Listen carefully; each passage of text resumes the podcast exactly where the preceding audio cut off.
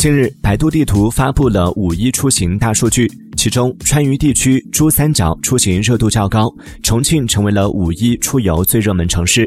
整体来看五一期间人口迁徙规模指数比去年同期减少约百分之五十。交通方面机场客流普遍下降近郊旅游地火车站热度上升。